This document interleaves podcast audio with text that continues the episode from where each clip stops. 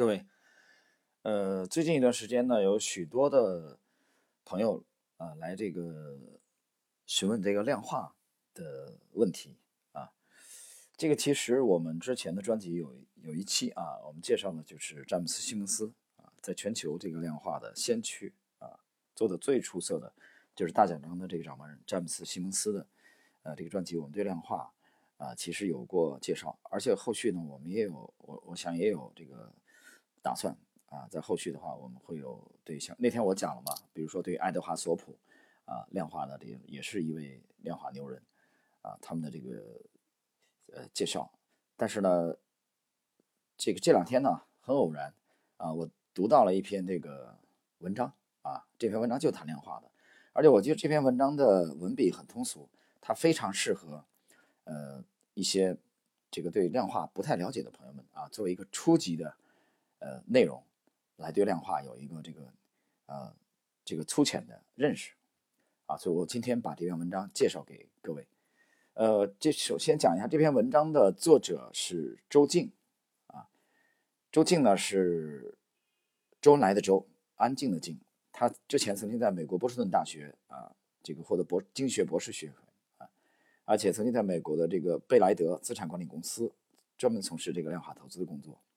他现在已经回国啊，担任一家这个阳木阳光私募基金的总经理。那么我们今天呢，就把啊周静的这篇呃关于量化的文章啊，它是一个节选其中的这个精华部分，介绍给各位。希望那个对量化不太了解的朋友们啊，通过这篇文章呢，能有一个这个粗浅的认识。好，这当中呢，我当然呃也会穿插着呃会有一些这个。解释，呃，我们开始。我在美国完成了经济学博士学位之后，就一直从事量化的投资和研究工作。我比较幸运，毕业以后就进入到全球最大的资产管理公司贝莱德的量化投资部，先是做研究，研究之后做投资工作，所以一开始就受到了比较专业量化的这个呃 training 就训练。提到量化，在国内大家觉得挺神秘的，了解的人也不是很多。实际上，量化投资在海外已经是一个非常主流的投资门派了。美国的量化投资啊，大概从一九四几年就开始了，但是整个行业真正的爆发是在九十年代。那时候它之所以能够爆发，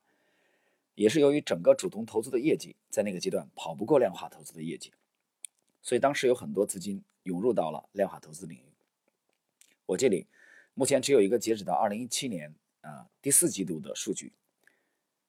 整个全球量化基金的规模大概是一点五万亿美元。大家注意啊，这是二零一七年四季度的数据，一点五万亿美元啊，这其中包括公募、私募和一些指数基金。因为我们一般会把被动的指数投资也纳入到量化这一块，所以二零一八年这个数字应该会更大，因为美国的二零一八年是个大的指数年。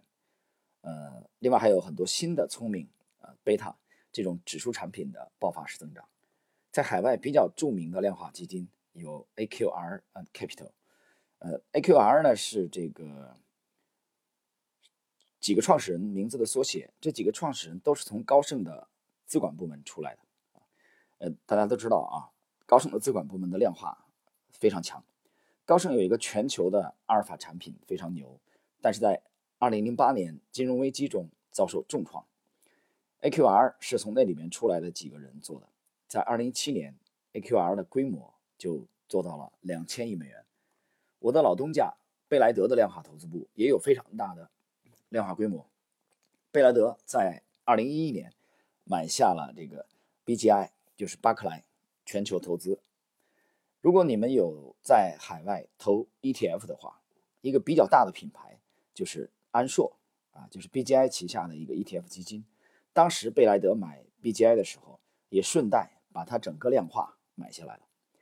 BGI 的量化相当于是美国量化的鼻祖啊，就是巴克莱啊，巴克莱的这个量化。呃，其实我们读到这里的话，我我我得插一句啊，因为应该就在这个昨天吧，啊，昨天还是前天，大概是昨天。呃，因为我读到这一段，他谈了一个这个并购。其实就是贝莱德啊，在八年之前买下了 BGI，而 BGI 是美国量化的鼻祖。就这个行业里面的并购啊，其实非常啊很常见。我想说的是，昨天啊，呃，我本人近些年啊非常敬佩的一位华人的基金经理啊，他所在的这个就是奥本海默基金啊就被并购了，他被另外一个这个巨无霸级的，就是呃这个这个一家大的机构，就是景顺啊被景顺给并购了，而且我看到了这个。李山泉先生啊发的这个感慨啊，他的办公室啊没怎么换啊，但是老东家换了啊，也就是我们在近期啊曾经有一期节目研究了这个奥本海默啊，这个在 A 股一战成名，通过重仓茅台啊赚取了三十亿三十几亿美元的这呃三十几亿呃的这个人民币的这支传奇的基金啊，实际上已经不存在了。已经结束了，因为它已经并入景顺了啊，被并购了。好了，我们继续，再提一个大家耳熟能详的文艺复兴基金的西蒙斯啊，这一点我刚才提过，詹姆斯·西蒙斯，他是以大奖章基金出名的。文艺复兴基金二零一七年的规模大概有九百亿。此外，比较大型的量化对冲基金公司啊，还有这个，比如说啊，Two Sigma 啊，以及第一 Show，另外呢。前阵子很火的桥水，实际上也是归类为量化基金的，因为它也是把他们的一些思想建模来进行操作啊，就是建成模型。另外还有 J.P. Morgan 啊，就是摩根斯坦利和那个呃高盛这些大券商的资产管理部也都有呃量化的投资部门。国内量化这一块呢，整体还处于发展的初期阶段。实际上，国内量化在二零一四年、一五年有一个比较大的爆发。嗯，这个二零一四一五啊，作者指的这个年份啊，其实我，呃，我在上海的一家上市公司的时候，我们也在那里啊接触了这个量化啊，国内刚刚进入量化的一些先驱啊，他们的实际上这种沟通和交流啊，我这里插了一句，好，我们继续。但是由于对期货交易的限制，一六一七年量化投资的日子都不好过。我统计了一下，只有公募基金的数据啊，它这里只有公募的数据。国内整体量化的公募基金规模大概在一千亿，主动管理型的规模是五百亿。这是什么概念呢？就是整个偏股型的公募基金总规模大概是一点四万亿，但是主动量化的规模只有五百亿。所以相比主动管理的股票型基金，主动管理的量化基金占比非常小。其实国内的公募基金还是以做指数增强为主。而且在二零一五年做的很多都是分级基金啊，比如说啊，我插一句啊，分这个分级，分级 A 啊，分级 B 这种，这部分规模也受到了极大的萎缩。私募这块儿，因为国内可交易的品种比较少，所以国内做量化的私募前期都是做量化对冲策略。股指期货的交易被限制之后，整体发展规模也受到了整极大的萎缩。私募里做的比较好的，前期有规模大的，像。浙江的龙旗啊，大研资本主要做定增，但在过去两年也受到很多限制。去年有一家叫焕方量化，规模稍微大一点，他们主要做 T 加零。国内做量化的公募基金比较大的有富国啊、华泰柏瑞的指数基金，还有二零一七年新出来的景顺、长城，这三家量化的掌舵人原来都是从贝莱德的量化投资部门出来的。下面我主要给大家讲一讲什么是量化投资啊，量化投资有哪些主要的类别？因为每次一提量化，大家都觉得是一个很神秘的东西啊，觉得做量化就一定啊数学很牛，或者搞非常复杂的模型，而且还认为量化一定是很小波动、不回撤的，这里存在着很多的误解啊。今天我想给大家做一个简单的解释啊，以下是这个周静的讲话的摘录啊，我前面提到。因为国内受到可投资品种的限制以及交易的限制，量化策略相对比较单一。但是在海外，量化投资有很多策略。第一个也是比较主要的策略是基本面量化。基本面量化就是指整个的模型的建模都从公司的基本面出发，和主动投资的思路相似啊。AQR 和贝莱德资本的量化投资都属于基本面量化的类型。呃，另外还有专门做统计套利的啊，这它这个因为套利嘛，所以它交易频度就会高一些。而基本面量化的交易频率比较低，还有就是专门做事件驱动的啊，这个也可以做量化的方法来做。再有就是一个大家听的比较多的 CTA 啊，CTA 主要是用量化模型做商品期货的交易，当然也可以同时交易很多品种，但大多数啊，他们这个 CTA 主要还是通过技术技术指标来做。另外一类就叫全球宏观对冲啊，这个我其实我插一句啊，之前的节目我们有过介绍，比如说对这个索罗斯啊，全球宏观对冲的鼻祖，实际上我个人认为就是杰西·利弗莫尔。好，我们看这个周静的这个文章的描述啊，全球宏观对冲，全球宏观对冲呢，可以用量化的方式去做，也可以像索罗斯那样用主动的方法来做，像桥水啊，就是瑞达利欧啊，它就属于量化的资产配置。以上是海外比较主流的量化投资类别。其实很多的量化策略都不是一个黑匣子，哪怕是统计套利，也要从一个某一个逻辑或想法出发。举个例子，比如两个股票之间的走势是高度相关的。然后突然一个股票脱离了这种相关的区间，这时候做统计套利的就会去卖空在上限以上的股票，做多在下限的股票，这就是一个统计套利。它首先要用历史数据检验出二者存在一个比较稳定的相关性，现在还会用到这个人工智能，就是 AI 来投资，这个会用到机器学习，它会训练机器，然后给机器一些策略啊，让它从这些策略出发。在很多的数据里边去找到一些可以预测未来股票的规律。去年首发了一只人工智能 ETF，稍后啊我会讲一下啊它的这个表现啊，就是作者准备讲一下这个呃人工智能这个 AI 啊 ETF 的表现。近两年有一类增长比较快的产品，聪明的贝塔产品，它也是一种量化投资。之前我们觉得指数投资就是完全的去跟踪指数啊，比如说像国内的中证五百啊、沪深三百、创业板这种，但是在海外，大家越来越发现，很多主动投资基金经理的超额收益，并不是因为他们有很强的选股能力，而是因为他们承担了某些贝塔的风险，所以才能有这样的收益。另外还有一类是另类阿尔法，现在海外的一些对冲基金也会做这样的一个投资策略出来，它是用规则来执行的一个产品。国内也有聪明的贝塔产品，但是非常少。比如一些公募基金推出的红利指数。回到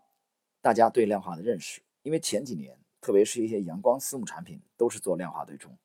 量化对冲是一个多头选股策略，再用期货来做完全的对冲，从而把整个市场的风险对冲掉。这样的产品最终展现出来的特性是波动比较小，回撤比较小，收益比较高。啊，收益比较好。括弧，但不高啊，就收益不是很高，比较稳定，所以大家就认为量化就应该是一个低波动的产品。其实这并不是一个全面的认识。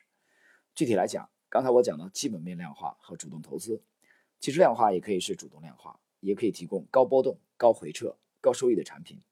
那它和主动投资的最主要的区别在哪里呢？其实我刚才讲到，基本面量化考虑的很多东西也是主动投资考虑的，它们的区别是。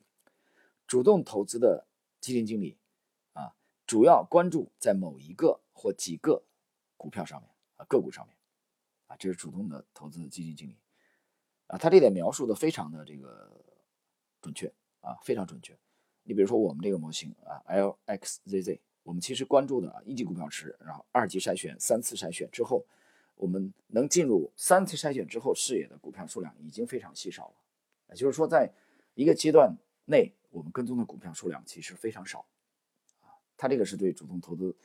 呃，这个风格的很准确的描述。我们再来看下一种风格，但是量化更多的是要找到具有某些特征的啊一批股票。我打个比方，主动投资的基金经理更像杨过啊，他可能重点关注一两只个股，可能在他心目中小龙女就是他的最爱。这一点呢，啊，前不久我和一位朋友这个交流在啊。聊的时候，和我这个广州的朋友聊的时候，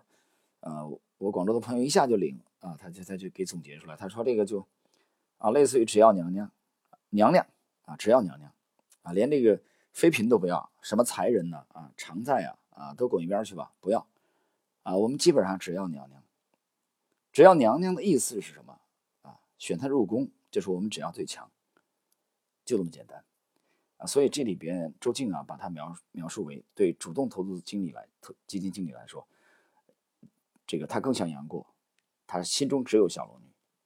但是量化就不一样了，量化的这个他更像楚留香啊，他身边总是有很多姑娘，他关注的是一群股票啊，就是比较博爱啊。那么他对每一个股票都是没有感情的啊，这个我解释一下啊，这里解释一下，我们也没感情，我们就是偏爱娘娘，那也不是感情，我们认为娘娘也是获利的工具而已啊，所以我这点。啊，他说这个量化的好像对，啊对这个没感情，就主动投资也没感情啊。这个对这个股票，股票就是股票嘛。它以下还有一个贴图啊，我们就不用描述了啊。还有一点特别强调，在超额收益上有个公式，就是宽度乘以深度，这个大家了解一下，这个初级的概念。那么量化基金经理更关注宽度，主动基金经理的能力更多在深度上面。为什么二零一七年很多量化基金表现不好？就是因为二零一七年市场集中在漂亮五零，市场完全没有宽度。在这种情况下，主动的投资经理依然可以取得很好的收益，但是量化的基金经理因为要选一批股票，当市场没有宽度的时候，就非常不适合量化取得好的收益。这里我要插一句解释了：二零一七年表现好的就是五零啊，五零为主的这些大盘股啊，所以主动投资的基金经理、基金经理呢，实际上。他只要是判断准了这个方向，依然会有这个好的收益，啊，呃，我们这个都不会陌生。二零一七年表现最好的就是酒啊，酿酒和家电。那这批股票基本上都是啊大市值的股票啊，中大市值的股票。但是做量化的人不一样，他要选一批啊，所以，但是这一年的市场没有宽度啊，所以它的量化的收益就不好。我们继续再举一个例子。再说一下基本面量化和主动投资之间的关联啊，不知各位有没有关注过 AQR 基金发表的一篇学术论文，叫《巴菲特的阿尔法》啊，这篇文章也比较有意思。我们来看，呃，在这篇论文里，他们发现股神巴菲特的历史业绩是可以用量化模型来复制的。我们看一下，那么他讲的是这个这张图的三条线。啊，那么黄线是量化策略复制巴菲特风格的一个组合的表现，蓝线是伯克希尔在二级市场交易股票的公开历史业绩表现，红线是整体股票市场的表现。我们可以看到，伯克希尔的表现是大幅跑赢指数的，但是用量化模型来复制巴菲特的投资业绩其实是更高的。这里面我们要还要考虑到巴菲特运用了杠杆。在这篇论文里，作者发现了一个重要结论：大家都觉得巴菲特是价值投资者。这篇文章在研究中也确实发现，股神巴菲特的历史业绩里边可以用低估值因子来解释了一部分，也就是说，他确实是会选估值较低的股票投资，但这不是最重要的。巴菲特整个投资组合里边最重要的因素是高质量，他会选择非常高质量的股票进行投资，因为高质量的股票权重是高于低估值的，所以巴菲特曾经在2008年的年报里面说：“当我。”在考虑买什么股票的时候，我喜欢买高质量的股票。当然，我更喜欢在它打折的时候买这些股票。这篇论文中还发现有一个非常重要的因子，解释巴菲特的投资业绩，就是低风险。也就是说，巴菲特买会买低贝塔的股票，这解释了他的投资业绩的很大一部分。所以，黄线实际上是用低估值、高质量以及低风险这几个因子建成的一个量化模型，来复制。股神巴菲特的投资业绩，结果发现跑出来比巴菲特公开交易的股票组合表现还要好。我觉得这主要是因为量化投资相对主动投资有一个我们经常谈到的优势，就是它的纪律性。刚才我们提到楚留香，其实你不会对股票有任何感情，而且因为你是用模型来做的，这就可以减少很多人的主观情绪影响。实际上，人的主观情绪在交易中往往是负分。巴菲特已经做得非常好了，但是依然会跑不赢纯粹使用模型的组合啊！这里我要解释一下，可能有人听不太懂啊。其实作者周静在这里其实是想强调的就是，因为模型啊，它是无条件执行的，它是没有情感色彩的啊，它的这个呃止盈也好，止损也好啊，都是无条件的。那么主观的话，你就会有人的这个呃爱憎，就会有人的基金经理的这个喜好。他说连巴菲特都不能例外。啊，比如说你对一个股票特别看好啊，那就可能可能会拿的这个这个这个时间啊，可能会超出这个股票实际上的增长的这个市场的表现，就是有一些这个恋恋不舍啊，从这个恋爱结果就变成了结婚了啊，这就有问题了。还有一种是止损，所以他认为是这样的。呃，这里我们就顺便解释一下我们的理解啊，就在我们的风格里边，这个 LXZ 这个里边，我们不止一次讲，百分之八十五的是量化，百分之十五是定性，我们也是相结合的啊。我们对纯量化和纯定性都不是很感兴趣，我们觉得定性和定量相结合啊，相互辅助、相互补充啊，才应该会有更好的表现啊。其实也就是在我们知道这个。即将进入六月份啊，我们在本月的呃下半段，这个其实之前啊，因为这一波的，我们就以沪指为例，四月二十二号就开始回落啊，之前这个我们还是我们的持仓还是属于这个防守做得非常好，但是在近期来说啊，我们的持仓就产生了较大幅度的爆发，这一点。呃，在上一期和这个乐奇投资的沟通啊直播里边，我已经提到了，就是我们从三月到现在啊，三月当中有三月初有一个短暂的这个调仓，但三月到现在我们一直持仓，而且在几个时间点我们还在加仓啊，对这个方向的加仓，可以说我们从四月二十二号到现在仓位不但没有减少，反而有增加啊，但是。持仓的表现远远跑赢了沪指。好了，我们最后介绍一下周静这篇文章的最后的几个经典的啊，他有一个这个回答了解量化投资的提问啊的问题，非常的简短，大家还是听一下啊，有助于大家进一步了解。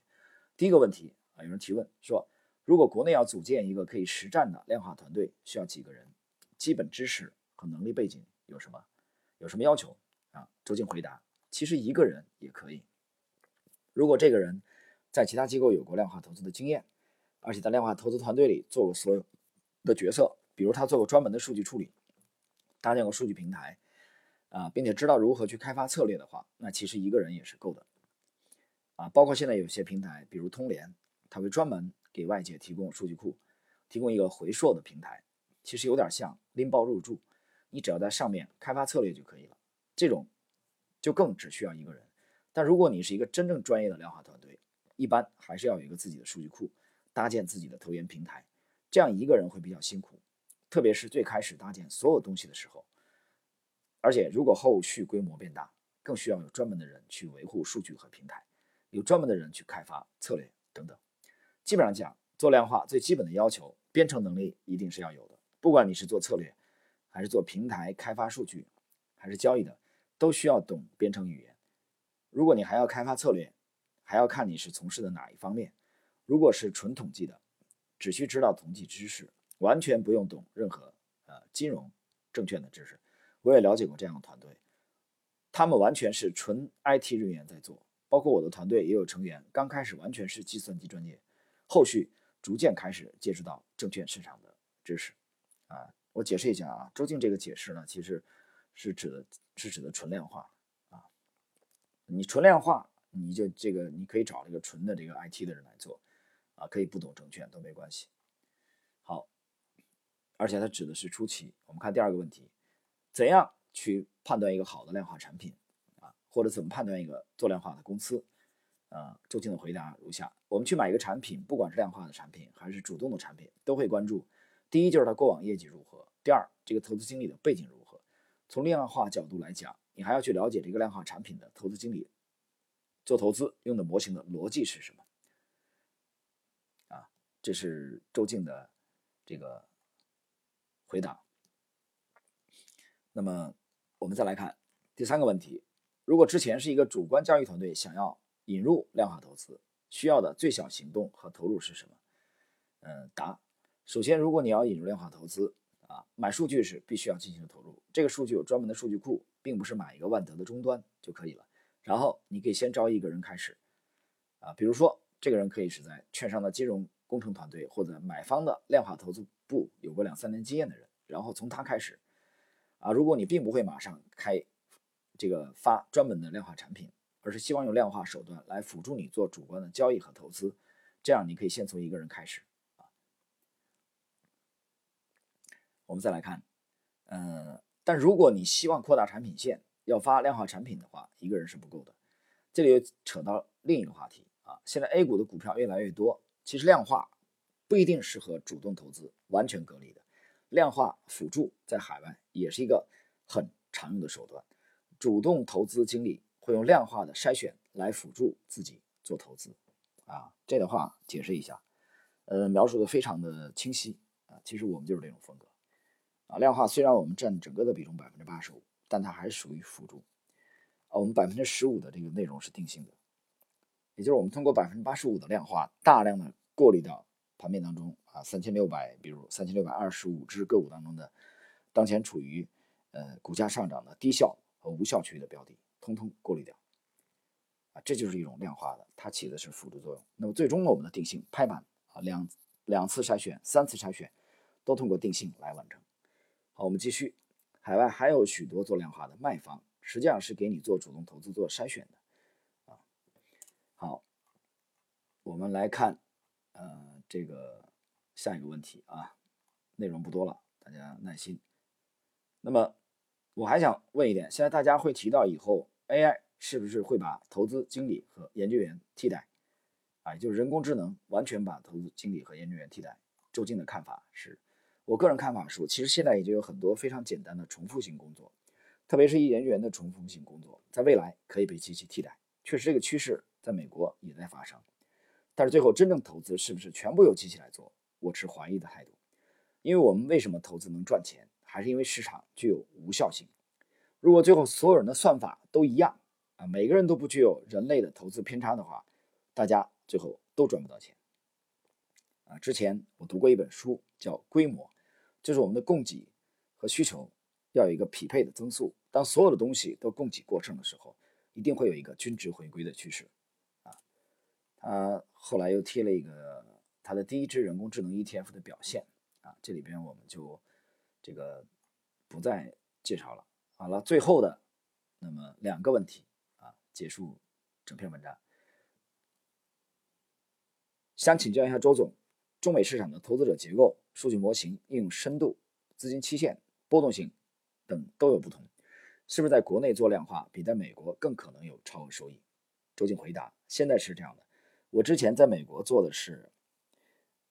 啊，美国和发达国家的模型很难做超额收益，国内好做很多。其实国内现在主动也都是可以获取超额收益的。啊，最后一个问题，谢谢周总，请问美股四季度来看啊，这个 ALEQ 大幅低于标普指数，它参考的输入历史数据的时间是一个月啊，还是一周或者更短？是否可以理解在转世的那段时间，AI 比不上人类？啊，谢谢，周静回答。具体这个呃 ALEQ 背后的模型是怎么样的，我也不了解。从走势来看，我觉得它应该配了很多科技股，导致在四季度下跌的时候大幅啊跑输了标普五百。好了，朋友们，今天我们利用这点时间呢，给大家啊简单的介绍了一下这个周静博士的啊这篇浅谈量化投资